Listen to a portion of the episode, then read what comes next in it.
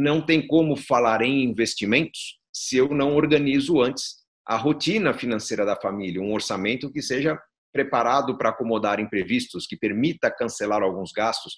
É, a gente já teve pessoalmente essa conversa em, em outros momentos no passado, é, mas era difícil convencer as pessoas do que era ter um orçamento resiliente, né? De você falar, puxa, gaste mais com lazer, gaste mais com cultura, gaste mais com qualidade de vida, economiza um pouco na sua casa. Quando chega o cenário de pandemia que vivemos nesse 2020, fica muito claro o que nós queríamos dizer.